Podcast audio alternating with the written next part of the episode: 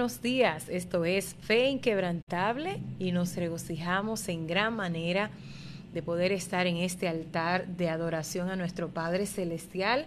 Esto es Fe Inquebrantable y hoy vamos a estar hablando sobre los atributos de Dios. Vamos a conocer un poquito más esto basándonos en lo que hablábamos la semana pasada. Y es que la semana pasada estuvimos hablando sobre el tema, ¿conoces al Dios al que adoras? Y hacíamos referencia a lo que vivimos en este tiempo. Muchos creyentes que se mantienen en una adoración a Dios y de hecho muchas veces eh, mencionan eh, los atributos del Dios al que adoran, pero no le conocen, sino que más bien lo hacen porque otros le han dicho, porque ven a otros hacerlo. Y queremos, sinceramente queremos esta mañana eh, aportar un poquito en esto y motivarte a conocer, a conocer al Dios al que adoras. Obviamente, la inmensidad, el poder, la grandeza del Dios nuestro es tan elevada que nuestra mente limitada, humana, no alcanza a entenderlo. No podemos entender al Dios que adoramos. Él es todopoderoso. Sin embargo, tampoco podemos ignorar quién es Él. Y decíamos la semana pasada que la única manera de nosotros conocer al Dios que adoramos es a través de su palabra, es a través del estudio de la palabra de Dios y que más que nunca necesitamos tomarnos ese tiempo para buscar a Dios, para buscar su palabra, para estudiar su palabra de manera intencional, sin nada de apasionamiento, sino con toda esa eh, eh, ese razonamiento, esa capacidad que nos ha dado el Padre precisamente para que estudiemos su palabra. Y decíamos también que para eso nos ha dado el Señor al Espíritu Santo.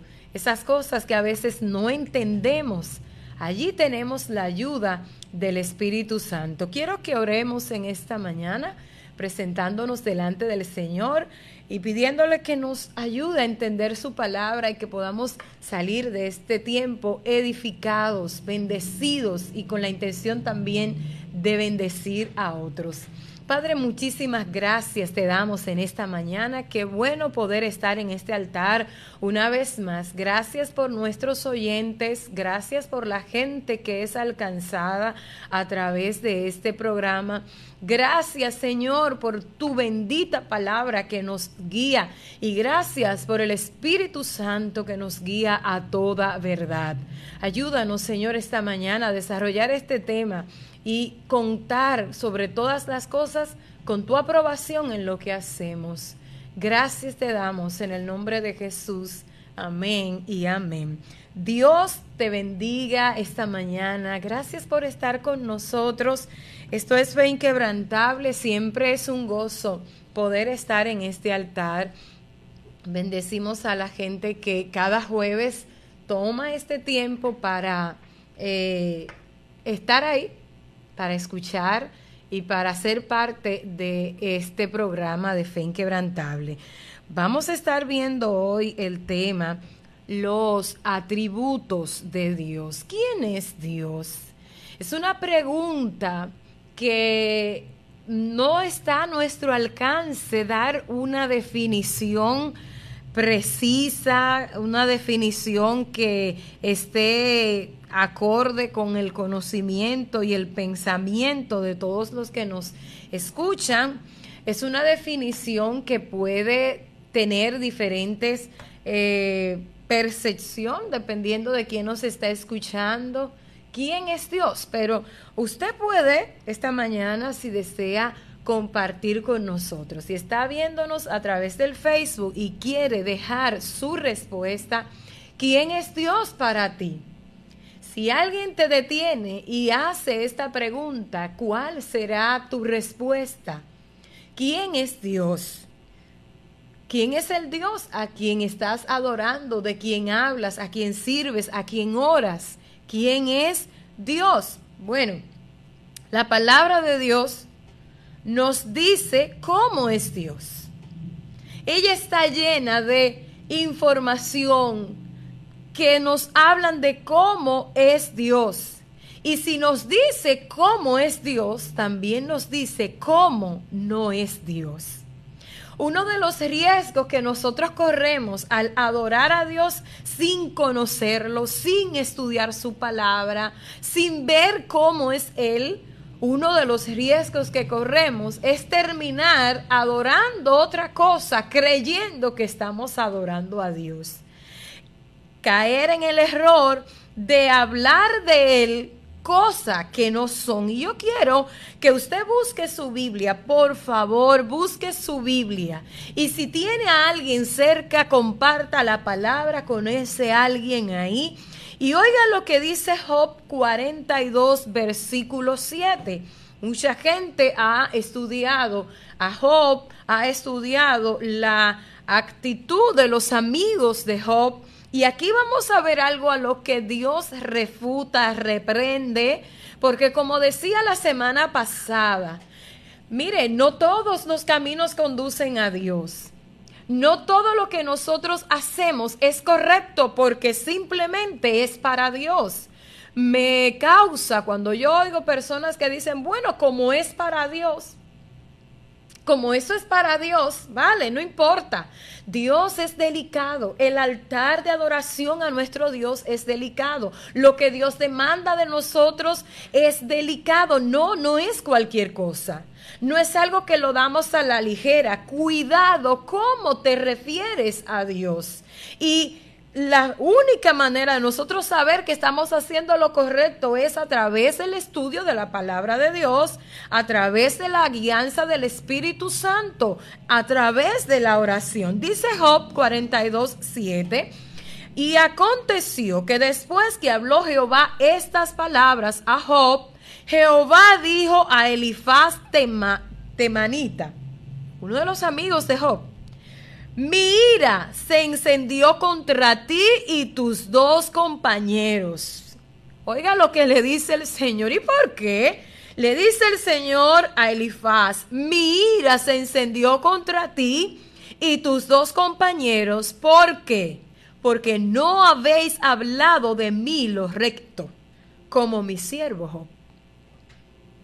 ¿Acaso no es importante lo que nosotros decimos acerca de Dios?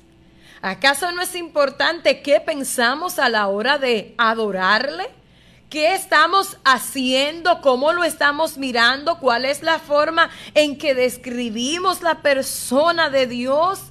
¿Cómo me refiero a Dios? Lo que Elifaz y sus compañeros habían expresado no estaba eh, secreto delante de Dios, no estaba oculto delante de Dios. Y el Señor le dice, has dicho de mí algo que no es verdad.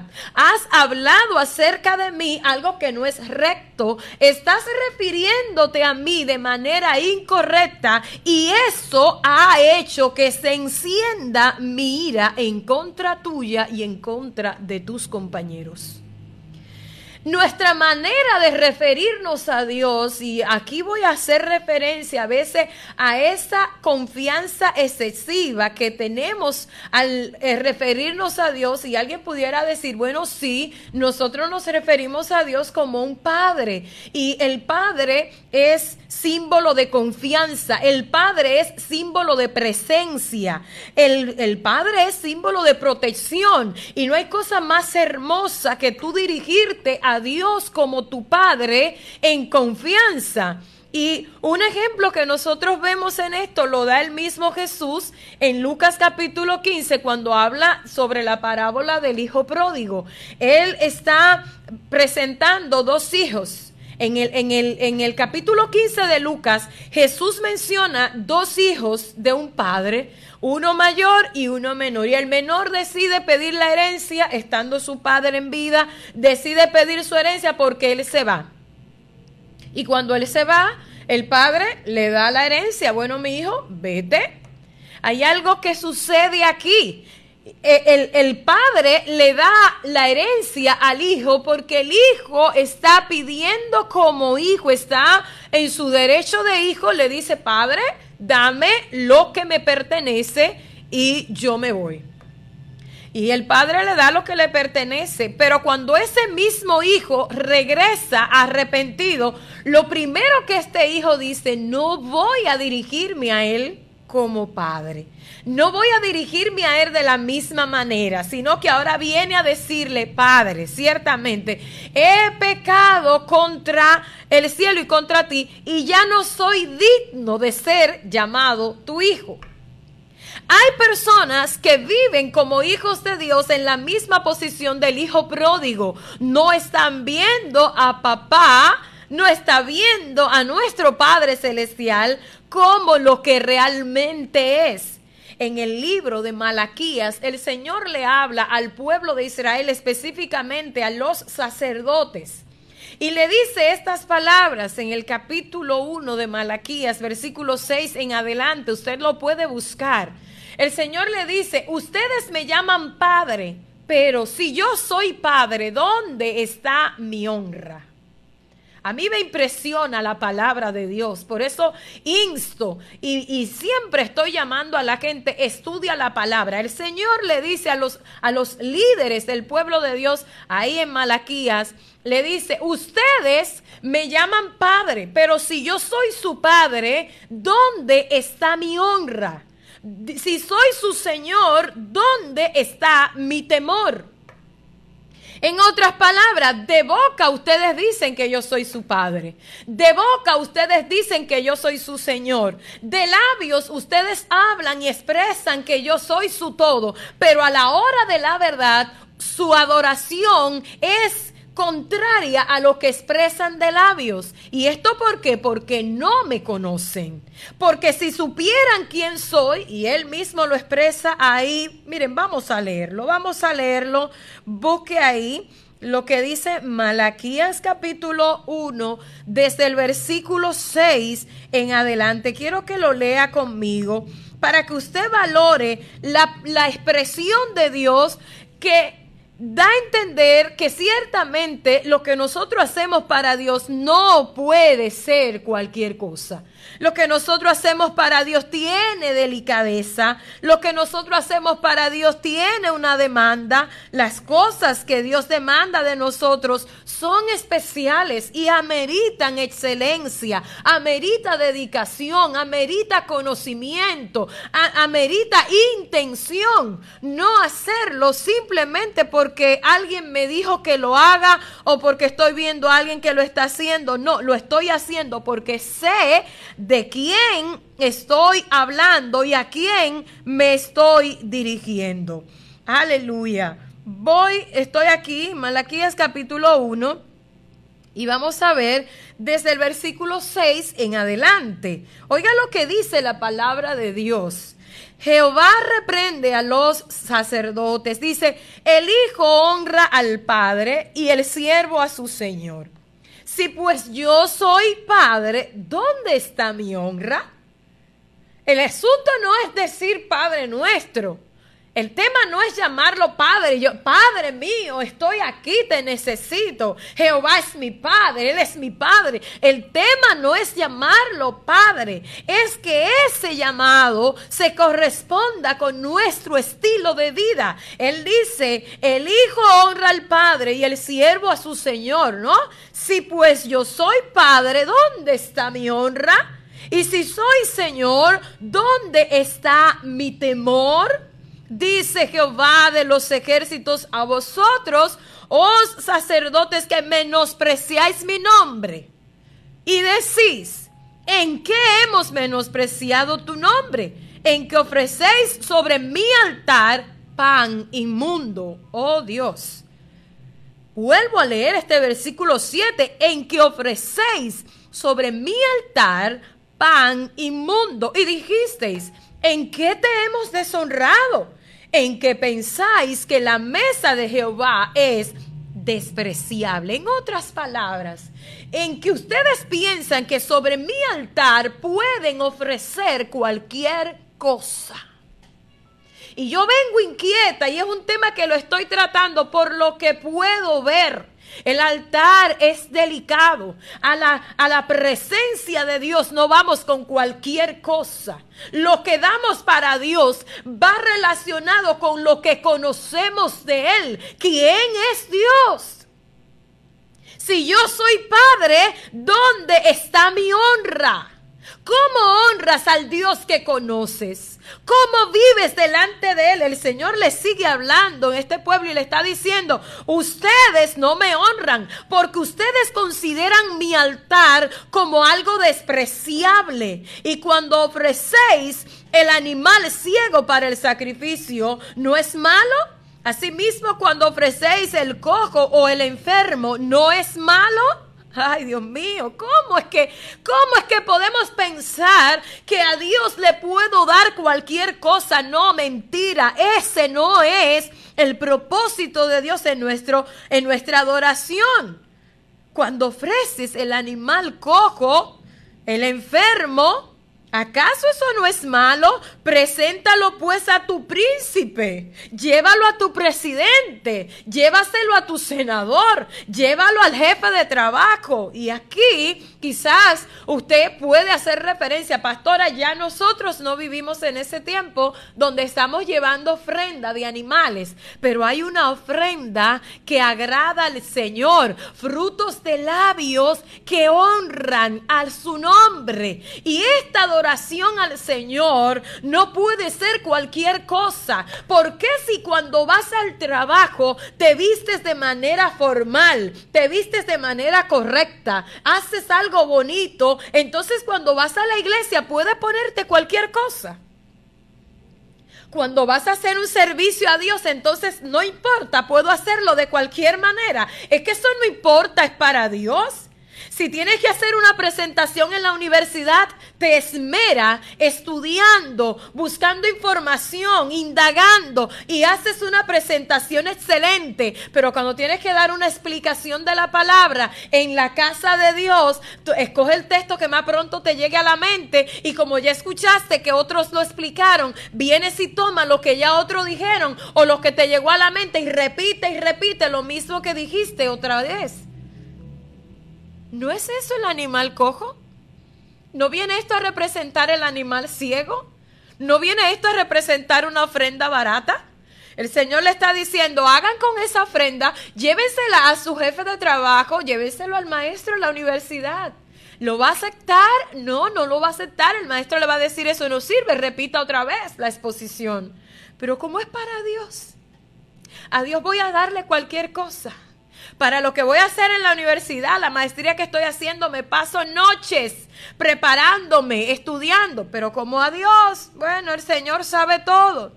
Oiga lo que sigue diciéndole el Señor a este pueblo. Sigo leyendo, estoy en Malaquías capítulo 1 y voy a leer el versículo 8 Dice, cuando ofrecéis el animal ciego para el sacrificio, no es malo porque el ciego lleva el que está bueno. Asimismo, cuando ofrecéis el cojo enfermo, no es malo. Preséntalo pues a tu príncipe. ¿Acaso se agradará de ti o le serás acepto? Dice Jehová de los ejércitos. Ahora pues, orad por el favor de Dios para que tenga piedad de nosotros. Pero ¿cómo podéis agradarles? Agradarle si hacéis estas cosas, dice Jehová de los ejércitos. ¿Quién también hay de vosotros que cierre las puertas o alumbre mi altar de balde? Lo que haces para Dios trae recompensa. Dice, yo no tengo complacencia en vosotros, dice Jehová de los ejércitos, ni de vuestras manos aceptaré ofrenda, porque desde donde el sol nace hasta donde se pone, es grande mi nombre entre las naciones, y en todo lugar se ofrece a mi nombre incienso y ofrenda limpia, porque grande es mi nombre entre las naciones, dice Jehová de los ejércitos. Y vosotros, versículo 16, y vosotros, versículo, perdón, 12, y vosotros lo habéis profanado cuando decís, inmunda es la mesa de Jehová. Y cuando decís, que su alimento es despreciable. Habéis además dicho, oh, qué fastidio es esto. Y me despreciáis, dice Jehová de los ejércitos, y trajisteis lo hurtado, lo coco, enfermo, y presentasteis ofrenda. ¿Aceptaré eso de vuestras manos, dice Jehová?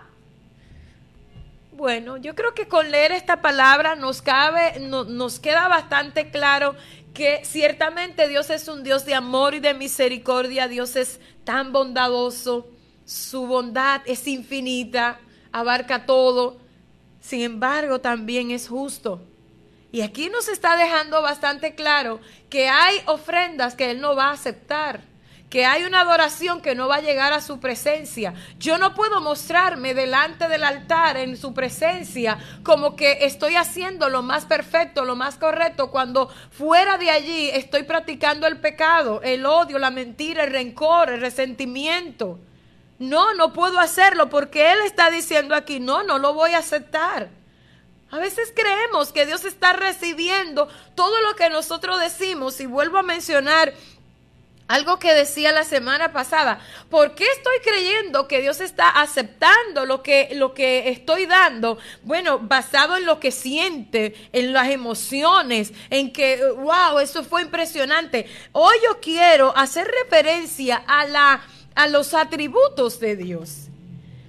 Cuando adoramos a Dios, debemos entender por qué estoy adorando, quién es Él. Cuando hablamos de Dios, cuando predicamos su palabra, a veces es muy fácil, y escuche esto, a veces es muy fácil nosotros presentar delante de personas que no creen en Dios una, un argumento, eh, vamos a decir, simple, porque no queremos indagar acerca de la fe que creemos. Y es muy fácil yo decirle a alguien que yo no creo en la teoría de la evolución. Y puedo argumentar cosas como muy simples. Veía una conferencia esta semana que me, me, impactó mucho sobre este tema. Tendemos a simplemente decir así, yo creo en Dios, Él es todo para mí, Él es mi Salvador, yo creo en Él, pero ¿por qué? ¿Quién es Él? ¿Cómo puedes presentar al Dios que conoces? Si tienes que hablar de Él y decir por qué es así, ¿qué dirás? Por eso es importante ir a la palabra de Dios. Cuando nosotros restamos importancia a eso, terminamos adorando otra cosa que no es Dios.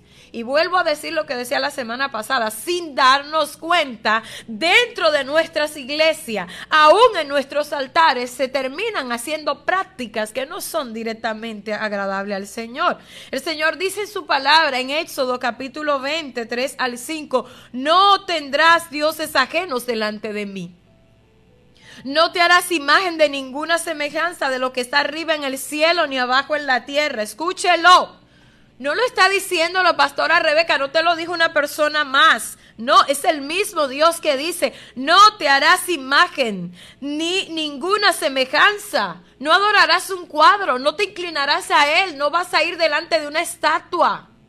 No le vas a adorar. Hay gente que está adorando imágenes, que está adorando un cuadro, que está adorando una entidad, un, un objeto, y tú le hablas acerca de esto y dices, no, pero es que Dios está conmigo.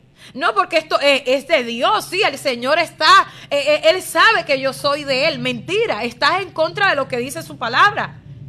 ¿Se dan cuenta por lo que estoy diciendo? La única manera de nosotros adorar a Dios realmente es conociendo lo que dice su palabra. Hay gente que dice adorar a Dios, pero se inclina delante de dioses ajenos consulta a los brujos y a los hechiceros y va para que se le lea la taza, la mano y algo más. Pero yo dice, no, yo oro todos los días. No, no estás haciendo correcto. ¿Por qué cae ahí? Por falta de conocimiento. Sigue diciendo en Éxodo 23 al 5. Sigo leyendo, no te harás ninguna imagen de lo que está arriba en el cielo, ni abajo en la tierra, ni en las aguas, ni debajo de la tierra. No te inclinarás a ellas, ni las honrarás, porque yo soy Jehová tu Dios, fuerte. ¿Cómo es Dios? Celoso, que visito la maldad de los padres sobre los hijos hasta la tercera y cuarta generación de los que me aborrecen. Lo primero que tengo que entender es eso. Si decido servir a Dios, no puedo tener otro Dios. Él es el único merecedor de mi adoración. Y no puedo tener dioses a quienes tengo ahí como, como, como eh, eh, alternativa. Bueno, si estoy orando y Dios no me oye, voy a orarle a este cuadrito, voy a darle a San y a Santa y, y al que está ahí al lado y todos los que le visitan y le acompañan. Dios es celoso y Él dice en su palabra, no te inclinarás delante de ninguna imagen ni de lo que está en el cielo ni en la tierra. Cuando no conoces la palabra de Dios, corres el riesgo de terminar haciendo esto. Ahora, solamente lo que Dios ha escogido de sí mismo para ser revelado, nos va a ser revelado. Solamente lo que Él ha elegido que nosotros conozcamos de Él, eso vamos a conocer. Una de las cualidades o atributos de Dios que quiero mencionar es, Él es luz. Él es luz. Dios es luz. ¿Y qué dice en Isaías 60, 19? Dice, el sol nunca más te servirá de luz para el día, ni el resplandor de la luna te alumbrará, sino que Jehová te será por luz perpetua y el Dios tuyo por tu gloria. Dice Santiago 1.17, toda buena dádiva, todo don perfecto desciende de lo alto del Padre de las Luces, el cual no hay mudanza ni sombra de variación.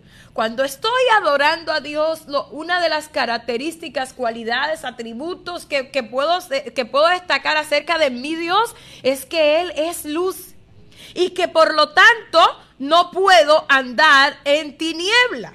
Él es luz. Y Él nos invita a nosotros a andar en luz. Entonces, ¿cómo puedo decir que adoro a Dios que es luz y yo sigo viviendo en tiniebla? No te engañes. No pretendas decir que eres lo que no eres delante de la luz, porque va a salir, se va a dar a conocer. La realidad de que Dios ha revelado conocimiento de sí mismo no debe ser ignorada. Lo dice lo que nos dice Hebreos 4:1, tenemos temamos, oiga, temamos.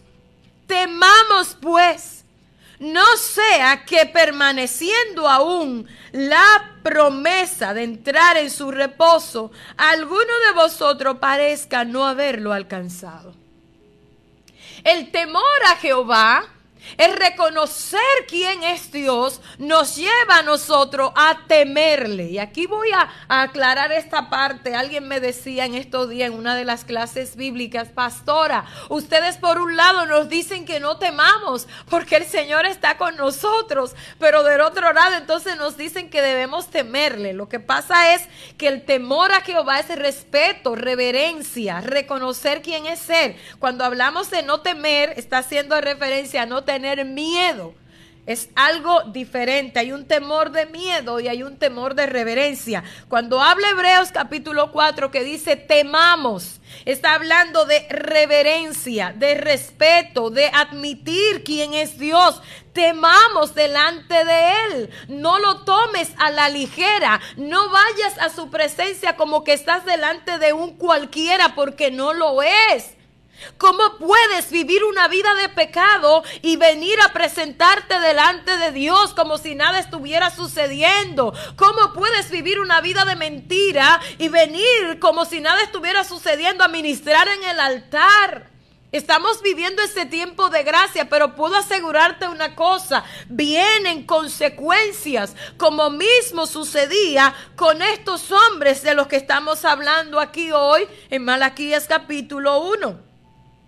Nosotros tenemos que reconocer que nuestro Dios es la luz, que Él no anda en tiniebla, que quien le sigue no mora en tinieblas, no practica el pecado, no vive en oscuridad, no hace nada indebido. Insisto en destacar que para esto tenemos la ayuda poderosa del Espíritu Santo.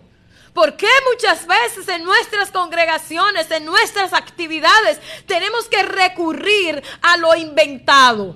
Tenemos que recurrir a lo que parece que es poderoso, pero no lo es. ¿Por qué tenemos que recurrir a eventos que mueven las emociones? ¿Por qué? Porque el, el, el, quien está adorando, quien está sirviendo, no necesariamente conoce a Dios. Y al no conocerle, no, de la, no le da la oportunidad al Espíritu Santo de que opere. Y nos vemos en la necesidad de hacer cosas. Bendito sea Dios, aleluya. Dejemos que sea Dios quien sane. Dejemos que realmente su gloria se manifieste. Dejemos que la gloria de Dios se haga evidente en las personas que conocemos. Cuando adoras al Dios que conoce, le vas a adorar porque Él es luz. Pero también le vas a adorar reconociendo que Él es el creador de todas las cosas. Hay gente que dice, yo comienzo a orar y ya a los cinco minutos no encuentro qué decir. A los 10 minutos ya terminé la oración. Oye, si tú sabes quién es el Dios al que adoras y reconoce su grandeza, el tiempo no nos alcanzaría. Bendito sea Dios. Él es el creador del universo y cuando ves la creación de Dios, cuando ves todo lo que Él ha hecho, cuando te miras a ti mismo y comienzas a pensar en todo lo que puedes hacer, en cada sistema de tu cuerpo, en cada órgano de tu cuerpo, en cómo puedes hacer lo que haces, eso será un motivo amplio para adorar a Dios. Él es el creador. Cuando sabes delante de quién estás, una vez observas la naturaleza, el mar, los ríos, la vegetación, los animales, toda la belleza que Dios nos ha dado, tendrás motivo para adorar, pero al mismo tiempo podrás adorar con temor y reverencia, porque vas a ver todo lo que Dios ha hecho y podrás decir, Él es impresionante. Pero pensar en esto no estará basado en una canción que alguien escribió. Será tu propia adoración, será tu propia alabanza, tu propio reconocimiento de quién es Dios. ¿Quién es Dios? El creador del universo. Él es el creador. Él es el que hace todas las cosas posibles. Génesis 1.1. En el principio creó Dios los cielos y la tierra. Y voy a ver todo lo que Dios ha creado para adorarle con el entendimiento. Salmo 24.1 dice, de Jehová es la tierra y su plenitud, el mundo y lo que en él habitan. ¿Cómo es el Dios al que adoras? ¿Está limitado por una situación económica? Está limitado por un espacio. El Dios al que yo le sirvo, Él es el dueño del universo y de todo lo que habita en Él. Ese es el Dios a quien nosotros adoramos. La semana pasada hacía imagen y hacía referencia a que a veces nosotros estamos adorando utilizando nombres, nombres hebreos nombres que ni siquiera conocemos ni entendemos su significado. Y quise traer en el día de hoy al menos alguno de esos nombres. Y qué bueno que cuando vuelvas a cantar esa canción que te gusta, mencionando que Jehová es tu Padre, lo estás llamando cuando dice Abba Padre. Una expresión muy usada en nuestros tiempos, pero ¿entiendes cuando llamas a Abba Padre? Esta palabra significa papito, papi. Es la expresión tierna de dirigirse a Dios con confianza. Cuando estás llamando a tu Abba Padre, estás hablándole con confianza. Y esta confianza te da dos cosas. Te da el derecho de ir a su presencia y, saber que Él está allí, disfrutarte, saber que papá está ahí pero al mismo tiempo te lleva a tener respeto, agradecimiento, saber de quién estás hablando, no porque suena bonito, no porque está dentro de la canción, es papito, es mi papá. Alguien pudiera estar escuchándome y diciendo, pastora, el modelo de padre que yo tengo es un padre alcohólico, el modelo de padre que yo tengo es un padre violento, es un papá que nos abandonó a mí, a mi familia, es un papá que nunca estuvo presente. Así que la palabra Padre para mí no es agradable y me resulta incómodo hablar con Dios desde, ese, desde esa perspectiva. Pues yo quiero decirte en este momento, mira, Dios es tu Padre. Dios es tu Padre y Él hizo que Jesucristo viniera a morir en la cruz para hacernos hijos de Dios. ¿Y qué hacen los hijos en la casa? ¿Acaso cuando estás en casa pides permiso para tomarte un vaso de agua? ¿Pides permiso para subirte a tu cama? No, hay confianza. Vas a casa y te sientas en el mueble que te gusta, te acuestas en la cama, vas a la nevera, pides comida. Cuando hablamos de Abba Padre, estamos hablando precisamente de eso, de la confianza con Papá Dios, que nos permite abrirnos delante de Él y decirle, tengo este problema, papá, necesito tu ayuda, papá, tengo problema con mi esposo, papá, tengo problema con mis hijos, papá, necesito un empleo, papá, estoy aquí, papá, te necesito, aleluya. Es una confianza, es una libertad que nos permite a nosotros ir a su presencia sabiendo que Él nos va a escuchar. Aleluya. Qué maravilloso lo que hizo Cristo en la cruz del Calvario. Nos convirtió en hijos de Dios. El sacrificio de Cristo en la cruz del Calvario nos ha convertido a nosotros en hijos de Dios siempre y cuando creamos en Él. En la carta a los hebreos hay algo interesante que ocurre allí. Y es que el escritor a los hebreos dice, ya no tenemos un sumo sacerdote que no pueda compadecerse de nuestras debilidades, sino uno que fue tentado en todo, conforme a nuestra semejanza esa confianza que nosotros tenemos de ir a la presencia de Dios a través de nuestro Señor Jesucristo es válida porque Cristo fue tentado en todo. Tú estás pasando por una tentación, Jesucristo te entiende. Estás pasando por una debilidad, estás pasando por una enfermedad, lo que sea, puedes ir con confianza porque no vas a ir delante de alguien que no entiende, no. Puedes ir y decirle, papá, tengo problemas con mi, con mi pareja, tengo problema en el área que sea, te va a entender y eso es maravilloso. Ah, pero a veces estamos cantando Abba Padre, estoy diciendo Abba Padre, papito, pero estoy llevando una vida de pecado que me da vergüenza decírselo. Y ni siquiera oro porque tengo tanta vergüenza delante de mi padre, porque imagínate lo que pasó, es terrible. Pero yo digo que él es mi papito. No tiene coherencia. Si Él es tu Padre, puedes tener la confianza de decirle, Padre, estoy lidiando con esta debilidad. Estoy lidiando con este mal hábito, estoy lidiando con esta práctica. Esto es conocer al Dios al que estás adorando. Es mucho más que cantarlo y decirlo. Hay otros atributos, nombres de Dios que podemos mencionar y que quizás usted lo ha dicho en algún momento. Elohim. Elohim. Lo has mencionado. Lo has dicho. Él es el fuerte y divino Dios. Adonai, ¿qué significa Adonai? Adonai es Señor. Lo leímos ahora en Malaquías capítulo 1, donde Dios le está diciendo a, a, los sacerdotes, ustedes me llaman Señor, pero no me honran.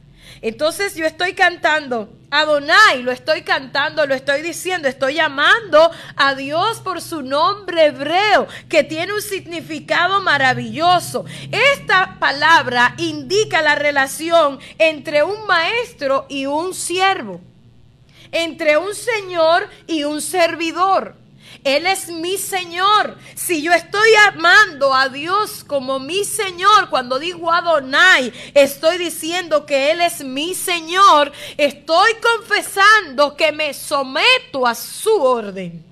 Estoy confesando que me someto a su voluntad. Estoy confesando que Él es quien gobierna, que Él es quien tiene poder y autoridad sobre mí. Pero no puede ser que yo cante y diga, Señor, tú eres mi Señor, yo me someto a ti, tú eres mi todo, y al mismo tiempo desobedezca lo que dice su palabra. Adoramos a Dios de manera correcta cuando le conocemos. Él es mi Señor, por lo tanto yo me voy a someter a lo que Él establece. El Eloi, el Altísimo, el más fuerte. El Roy, Jehová Roy, el fuerte que me ve.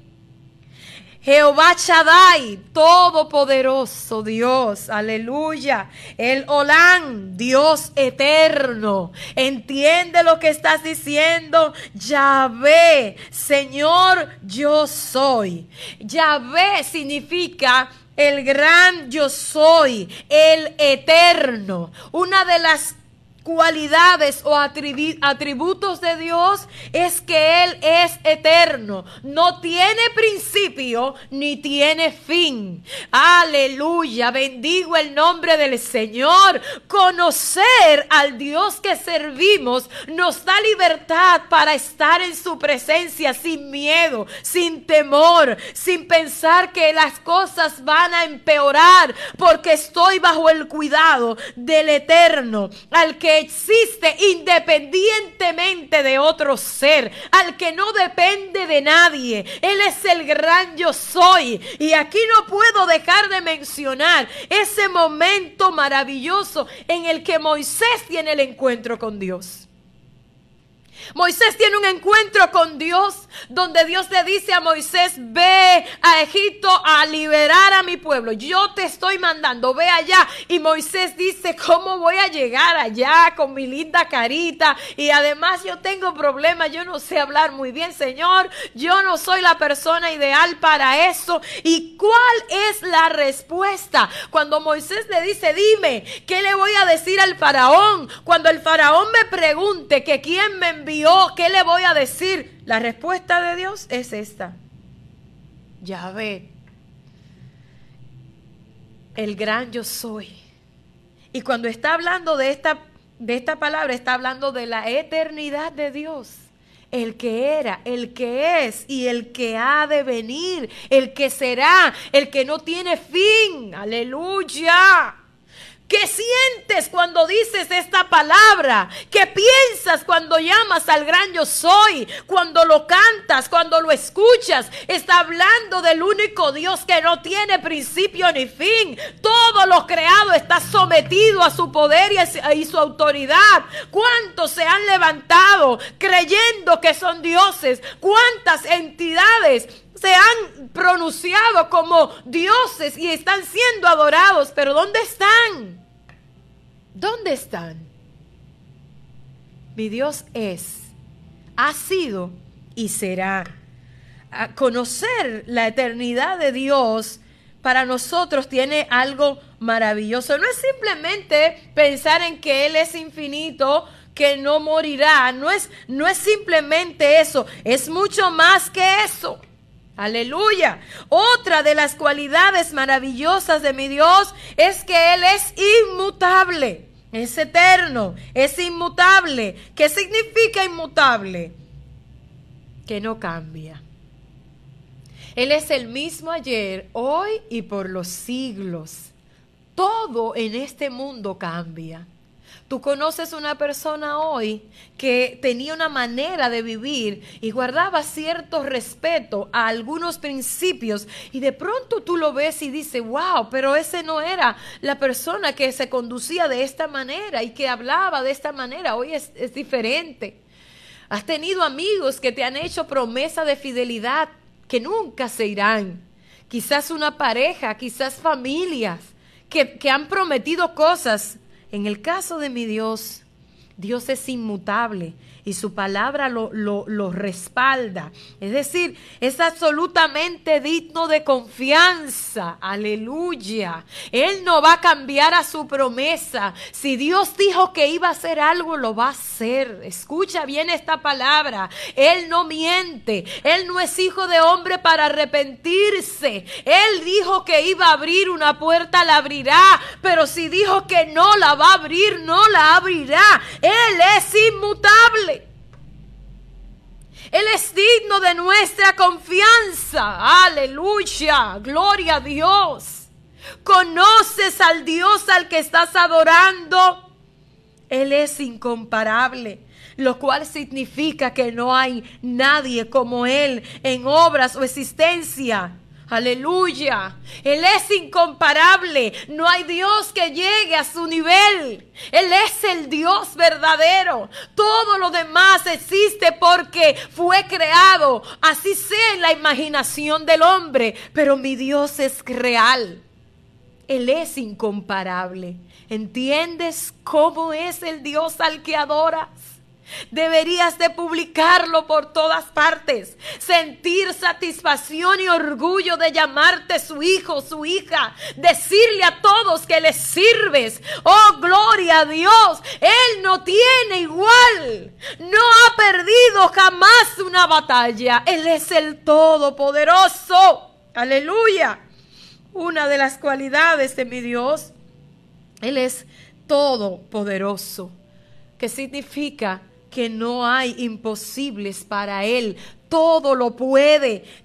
Todo lo que Dios quiso hacer lo hizo. Y he estado omitiendo las citas bíblicas que quiero tomar para sustentar estos atributos por cuestión de tiempo, pero se los dejo ahí en el chat para que ustedes mismos lo vayan viendo y puedan corroborar lo que estoy diciéndole. Hemos dicho tantas cosas aquí acerca de nuestro Señor. Usted puede volver a verlo, volver a escucharlo y ratificarlo. Seguimos viendo. Hemos visto que Él es incomparable. No hay nadie como Él. Él es inescrutable, lo cual significa que no tiene límite. Nadie lo puede, nadie puede decirle, tú llegaste hasta aquí, pero tampoco nadie puede decir que lo ha conocido por completo.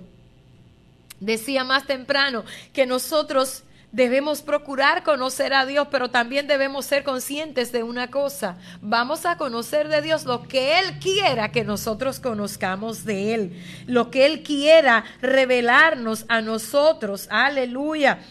Dios es imparcial. Significa que no hace distinción de personas en sentido de mostrar favoritismo. Él es imparcial. Él no escoge. Él no hace diferencia. Sin embargo, su palabra dice que todo el que se acerca a Él lo va a encontrar. Algunos pueden estar experimentando, disfrutando más de esa gracia y de ese favor de Dios porque se han acercado a Él. Dios es omnipotente. Dios es todopoderoso. Dios es constante. Aleluya. Dios es omnipresente. Él está en todo lugar. Si fuéramos a las profundidades de las aguas, allí está Él. Si fuéramos al cielo, allí está Él. Él está en la tierra. Él no tiene límites. Él es omnipresente. Aleluya. ¿Cuántas cosas puedes destacar del Dios al que sirve? Él es omnisciente. ¿Qué significa que sea omnisciente? Que Él lo conoce todo. Conoce el pasado, conoce el presente y Él conoce el futuro. ¿En cuáles manos tan poderosas?